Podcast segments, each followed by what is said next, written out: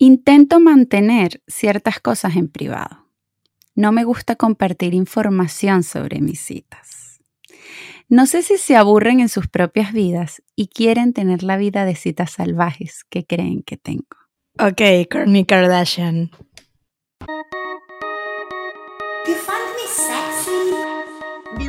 Lugar donde pretendemos ponernos intensas con la cultura, el arte y la opinión pública. Y La tuya, la de ellos y la nuestra. pero que no nos importa. Escúchanos y llévanos la contraria. Pero te juro, quizás, no sé, tal vez, te des cuenta de que nunca nos importó. Nunca nos importó. Nunca nos importó. Ey, pero a ti tampoco. Ok. Ok, bueno, sean todos bienvenidos al capítulo número 37 de Nunca nos importó. Escuchen cómo suena el micrófono de Oriana en este capítulo. Mi nombre es Oriana Mi nombre es Valerie. y hoy vamos a hablar de el derecho que creemos todos que tenemos de opinar. Eso les preguntamos. ¿Ustedes qué se creen para venir a opinar aquí? Claro, todos creemos acá que tenemos un derecho de opinar sobre la vida del otro Error. libre. No, pero ¿dónde quedó la libertad de expresión? ¿Dónde está el límite? ¿Dónde está el ¿Dónde límite? está el límite? Bueno. ¿Dónde está el Nosotros hoy, como siempre, trajimos un personaje que últimamente le ha gustado exponerse de más. Ajá. Ajá, Corny es contigo. Lo peor es que como escucharon en la frase de Courtney, ella alardea un poco de ser como la Kardashian más reservada. Entre ella y Kendall son super haters de la vida. Como que no nos gusta exponernos. Em, y ahora, desde que está con este hombre leyenda, Travis Barker. Que a Ariana le encanta. A mí no, pero lo Claro, pero respeto, también. pero lo respeto. Claro, es que exacto, puede no gustarte, pero tienes que respetarlo por la leyenda que es. Ahora, Courtney se siente toda una rockstar, que ojo, todo el mundo la puede criticar, es verdad, todos nos sentimos siempre con el derecho de criticar, aquí venimos con este tema. Pero en realidad, pónganse en los zapatos de Mira. porque está con Travis. Corny tiene un amor, un amor colegial, está en fase amor colegial en este momento. Claro, Pero no deja de ese amor adolescente. Claro, claro, claro, de querer mostrarse, de mostrar amor, besarse en un parque, en un ascensor. Esa gente que está con el amor a flor de piel. Claro, las hormonas. Claro, muy colegial, pero es lo que dices tú. Eh, hay que comprender porque, bueno, igual es Travis. ¿Quién no quisiera decir Travis es mi novio? Claro, quien no quisiera.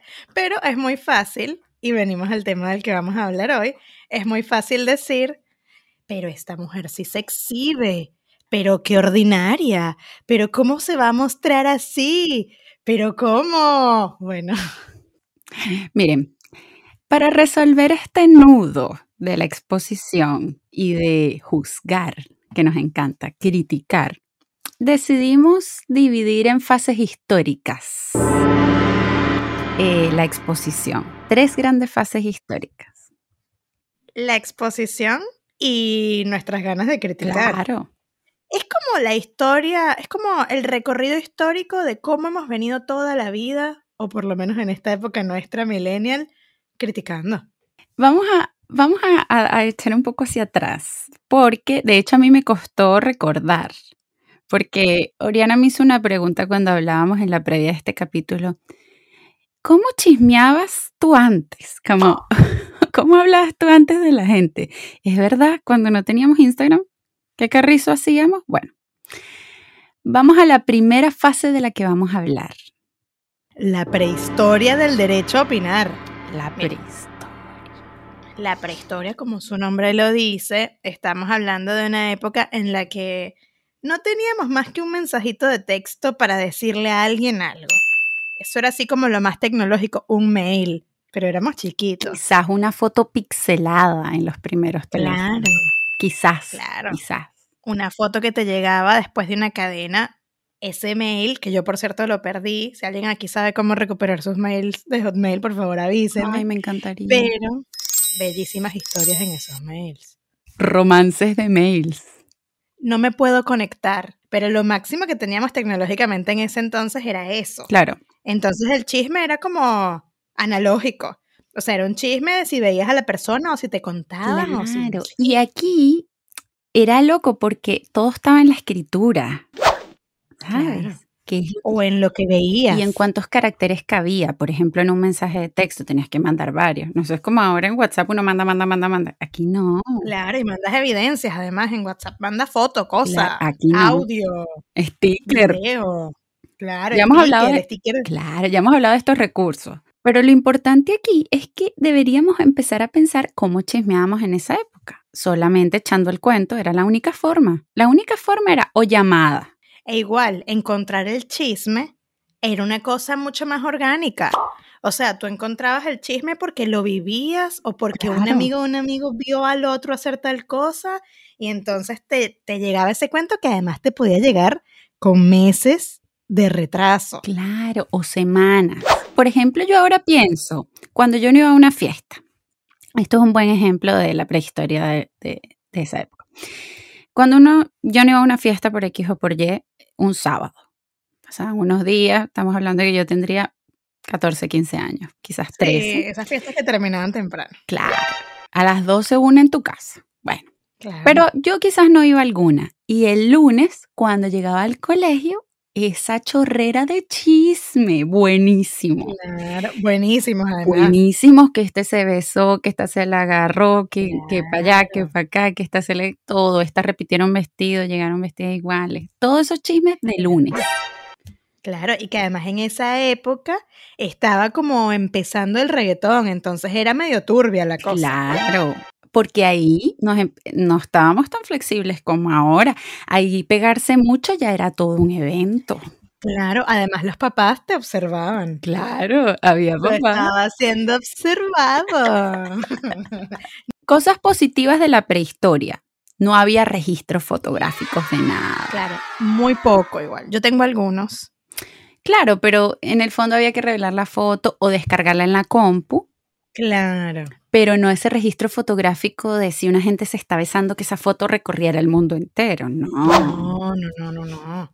Había más privacidad, pero mucho mito. Mucho mito porque no había pruebas. Exacto.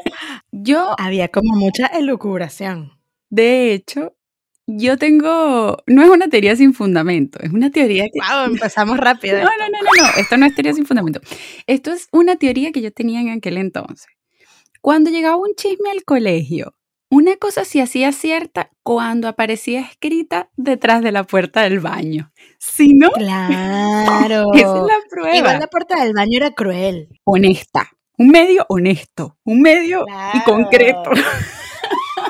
La puerta del baño igual no, mm, no era tan honesta, era mala, era malvada. Oye, pero la, mal- la maldad no le resta honestidad al asunto. No, es verdad. Un poco cruda, sí, sí, sí era cruda. Igual siempre depende del que se atrevía a escribir eso en el baño. Ojo, hay que pensar que más allá de, de que chismeábamos y todo, porque el chisme siempre ha existido, antes incluso las palomas mensajeras, que no era nuestra época, pero el chisme siempre ha existido, Claro.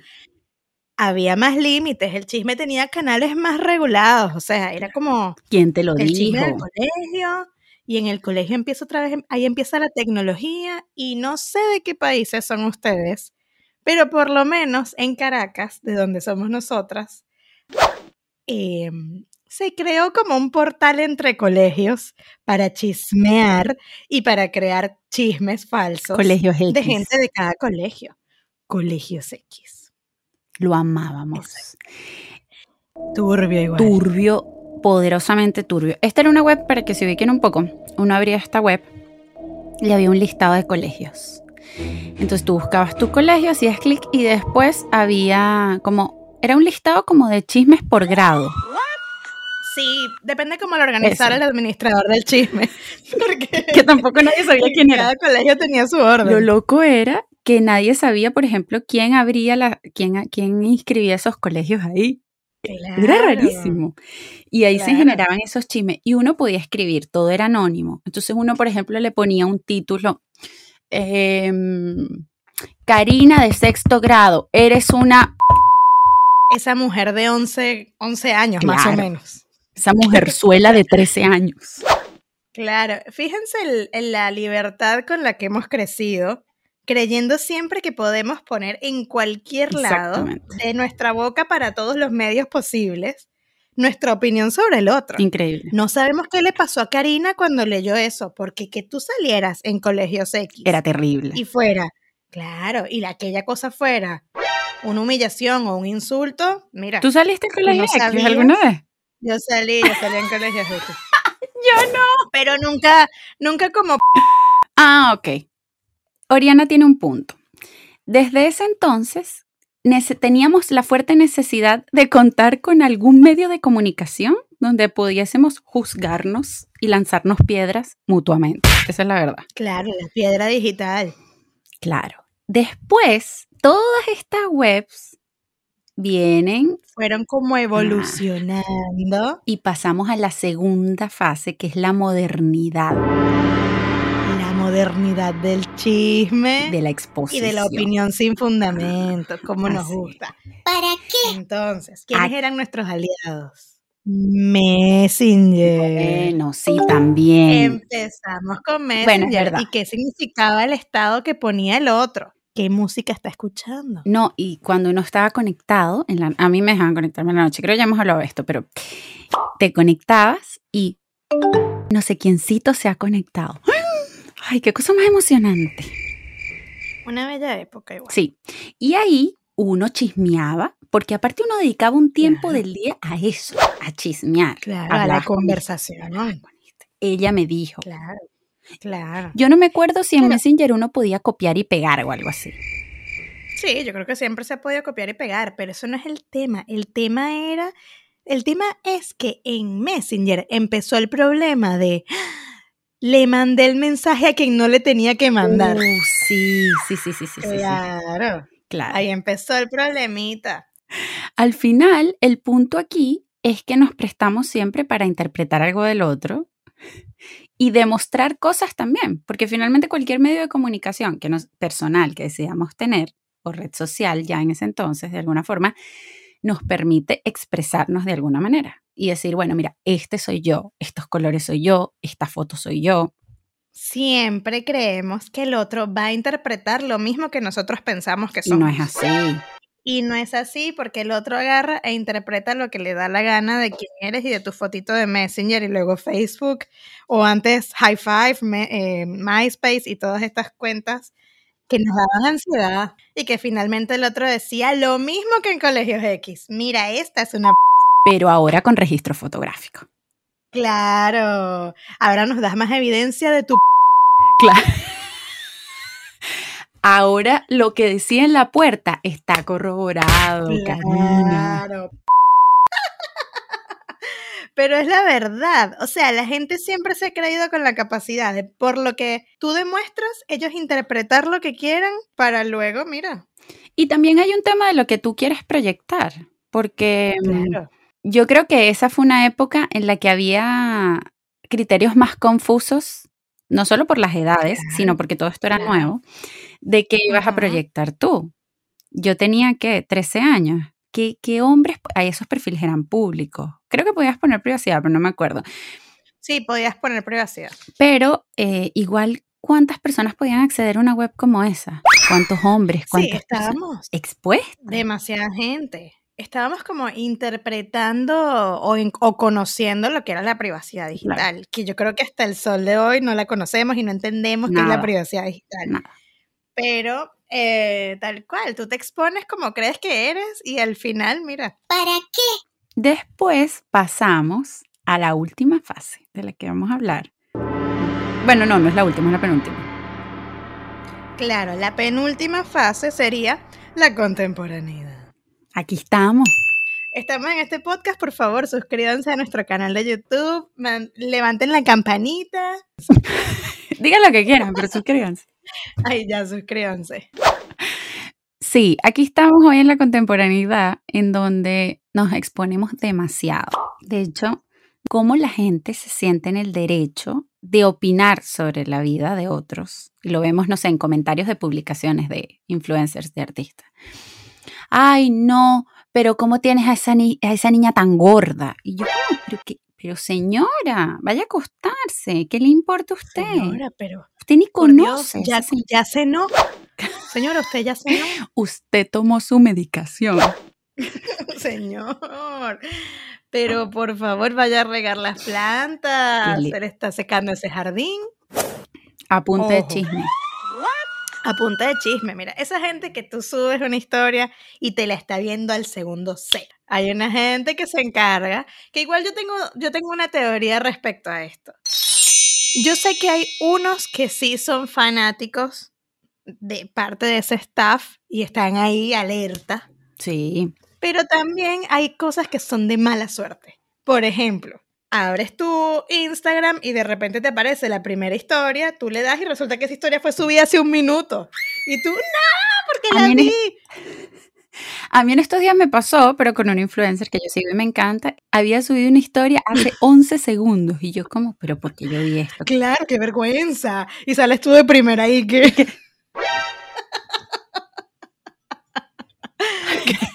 estampada en su historia.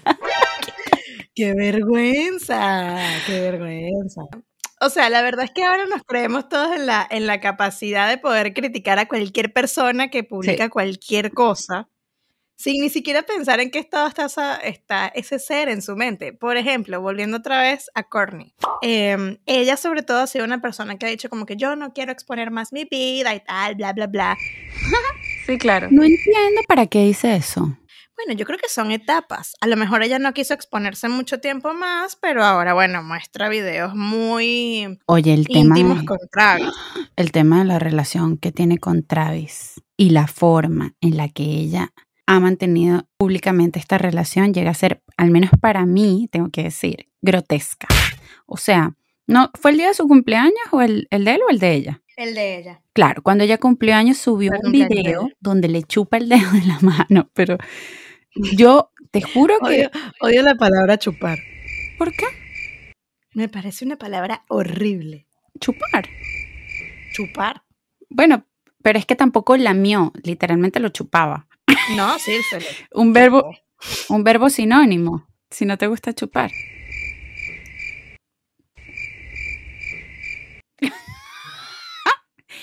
¿Me lo succionó? No, succionar es horrible. Succionar es mucho. El, punto es que Corny, el punto es que Corny le chupaba el dedo a Travis en esta publicación que hicieron en su cumpleaños y lo encontré perturbador porque aparte ella está ahora como tratando de demostrar algo, como que ella es súper metal.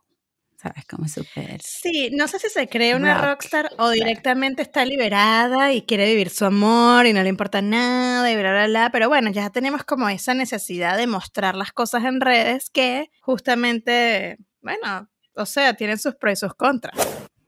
Sí, yo creo que mm, justamente por la vida que ellas han llevado, exponen sus relaciones, exponen sus conflictos y todo bien con eso. Mi crítica no va ahí. Mi crítica es Tú das de qué hablar porque quieres que la gente pique, como quien dice. no sabemos, pero ese, es lo que tú interpretas. Ese es el tema. O simplemente te estás expresando y bueno, la gente va a hablar porque eres Kourtney Kardashian.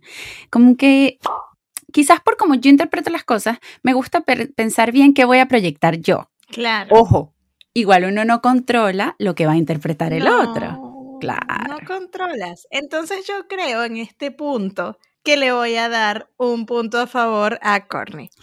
Porque ellas, pero a ver, pero ojo, ojo, ojo, ojo, yo no, yo aquí no estoy a su favor 100%, pero yo lo que considero es que si ella está contenta y quiere vivir su vida y quiere hacer lo que le dé la gana, ah, ella tiene todo el derecho de hacer con sus redes lo que quiera. Es su problema. Sin embargo, Courtney tiene que saber que la gente va a interpretar lo que sea. Y ella ya lo sabe. Sí, eso sí. ellas las han interpretado hasta más no poder. Entonces, bueno, ella directamente dice, bueno, que opinen, que me metan en colegios X ya. me encantaría abrir algo como colegios X. Es que ya somos muy adictos a la imagen, pero bueno. Sí, es un buen punto. Ahora mi pregunta es, que hablábamos de esto también cuando, cuando conversábamos sobre el tema previo al capítulo. La última fase que nosotros, eh, en la que nosotros pensamos fue el futuro de la exposición. Que no ha sucedido o tal vez está empezando a suceder. ¿A dónde vamos a llevar el nivel de exposición? ¿Qué más vamos a mostrar? Mira, la gente se muestra bañándose. La gente se muestra en la playa, en momentos familiares, antes de acostarse, al levantarse sin maquillaje, se pone un filtro listo, mientras se maquilla. La gente dice si está o no en su casa. Exacto. Etiquetas el lugar donde estás o donde vas a comer. Claro. Incluso Si tú estás en un hotel, la gente sube que estoy en este Sí, hotel. y como lo que le falta es poner el número de habitación. Pero ¿qué está pasando? Pero más aquí? privacidad. Hay cosas que no se publican, porque aparte, Pero esa es tu eh, opinión. bueno, pero es la mía y, oye, vale, yo soy la mitad de este podcast y esa es mi opinión. Igual que, ¿qué me quiero que sepan, y lo voy a decretar aquí, porque las cosas con las que yo me puedo comprometer, yo las decreto aquí. Nunca en mi vida les voy a preguntar, ¿me pongo esto o me pongo esto? No va a pasar. ya te veo No. haciendo un reel. No, no, no, no, Cuando no. Valen y yo estemos en el mismo país, ya nos van a ver. Sí, pero no le voy a preguntar a nadie que me quiero poner, no sé, me parece raro. A mí me gusta preguntarle estupideces un poco más profundas. Estupideces al final. Pero más profundas. Nadie niega eso. Nadie niega. Nadie niega la Ahora. ¿A dónde crees tú? Yo te voy a contar la historia de un influencer. O sea, te voy a contar un indicio del futuro próximo de la exposición. Pero quiero preguntarte, Oriana, ¿a dónde crees que va a llegar la exposición? No, yo creo que ya el tema va a ser, pasando por OnlyFans en adelante, el tema va a ser la exposición continua de tu vida. Mira, si tú quieres saber mi vida y el boyerismo y todo esto, me vas a poder ver lo que tú quieras, que obviamente ya, ya existe eso, pero lo se va a naturalizar más Claro. para mí. Bueno, les cuento que Gianluca Bacci, algunos los deben conocer, que es este hombre guapísimo de edad que baila en redes sociales. Wow, ¿qué significa de edad? Oye, no voy a decir viejo O sea, porque hemos dado una. No, no, no, no, no, no, no, no, no, no. Demos la bienvenida a la vejez de Valerie. Oye, no, porque ese hombre debe tener Amor. voy a buscar la edad. Pero el punto es que Gianluca Bacci, que está casado con una venezolana mucho más joven que él, yo me atrevería a decir que por lo menos 20 años más joven que él, cuidado y si no más, eh, acaban de tener una bebé preciosísima. Y a mí ellos en redes me encantan, se exponen bastante, pero aquí va el datazo.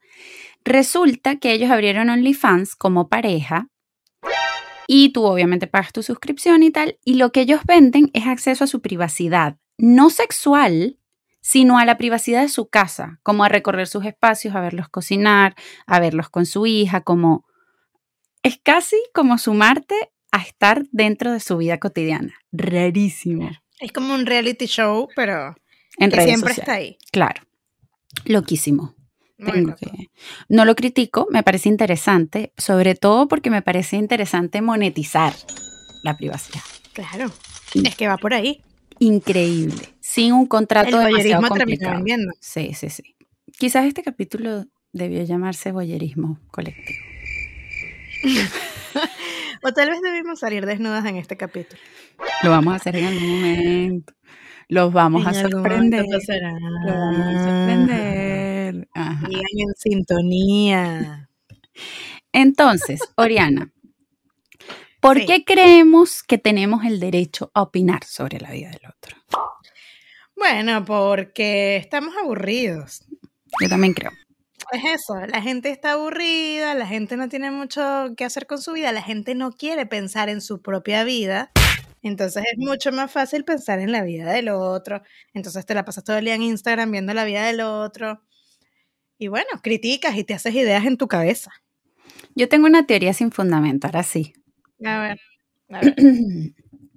Mi teoría sin fundamento es que la razón por la que no paramos de criticarnos y de observarnos, sobre todo, porque consiste mucho en eso, en que no paramos de observarnos y luego de opinar sobre eso, la razón por la que hacemos eso es porque no tenemos la capacidad de ser suficientemente honestos y preguntar ciertas cosas o no Claro, queremos ser invasivos para indagar en ciertas cosas. Entonces es más fácil asumir. Es como, Claro, pero ¿cómo le vas a preguntar a Kourtney Kardashian si le parece que está bien que le chupe el dedo a Travis en redes? no, no, eso ahí no hay nada que preguntar. Si ella no tiene nada que decir y no aclara nada, no hay nada que preguntar. Pero es que lo hacemos a todo nivel, no solamente No, pero lo digo que falta honestidad incluso porque la gente critica y comenta de cosas de gente cercana también, no solamente de la gente más influyente. Claro. Y es como, ¿por qué no le preguntas o por qué no indagas un poco? No sé. Como que yo siento que siempre esto es entre aburrimiento y falta de honestidad. Amiga, date cuenta. Sí, y ganas de tener un poco de chispa malvada en la vida, que es realmente el origen de todo. Porque todos esos chismes vienen de la maldad. Es la ¿Será que la verdad, los chismes vienen de la maldad. ¿Será que la vida se va a volver más aburrida? O más malvada. Ah, Júrame algo aquí, que yo no sé qué vamos a andar jurando en estas cosas, pero ¿qué quieres jurar? Yo no te quiero jurar que no voy a, que no voy a observar y no, no. Yo Pero di la verdad, di que no me vas a jurar que vas a dejar de chismear nunca. nunca voy a dejar de chismear. Te puedo jurar eso. Te juro que nunca voy a dejar de chismear. Y también te puedo jurar que siempre voy a desprenderme del prejuicio del otro. Es decir, o sea, voy a tratar siempre de proyectar lo que yo pienso que es mejor para mí, pero lo que la gente piense de mí está fuera de mi control. Así que me voy a desprender de eso y que cada quien opine lo que quiera. Yo creo que yo juro muy similar a tu final. Al principio, bueno, tú ya juraste que vas a chismear siempre. Yo a veces intento chismear un poquito menos, pero igual chismeo. En cuanto a mí, yo te juro tal cual que voy a seguir reforzando la idea de que lo que el otro interpreta de mí no es mi responsabilidad. Y bueno, yo tengo que ser un poco más responsable, si hablamos de responsabilidad, tengo que ser un poco más responsable sobre lo que interpreto del otro. Ok, me gusta. Yo no voy a asumir ninguna responsabilidad. Tú no, bueno, no asumas, no asumas nada. Ya, Ujú. no asumas Así. nada aquí. Con tu tacita de café, no asumas nada. Así, te faltó levantar el dedito así. Yo no tengo ninguna responsabilidad. Miren, vivan y dejen vivir. ¿Sí? Claro, pero esto va muy relacionado al vivan y dejen vivir. También tendría que estar muy relacionado para esto. Vivan y dejen vivir, por favor. Interpreten lo que quieran. Bueno, hasta luego. Pretendemos poner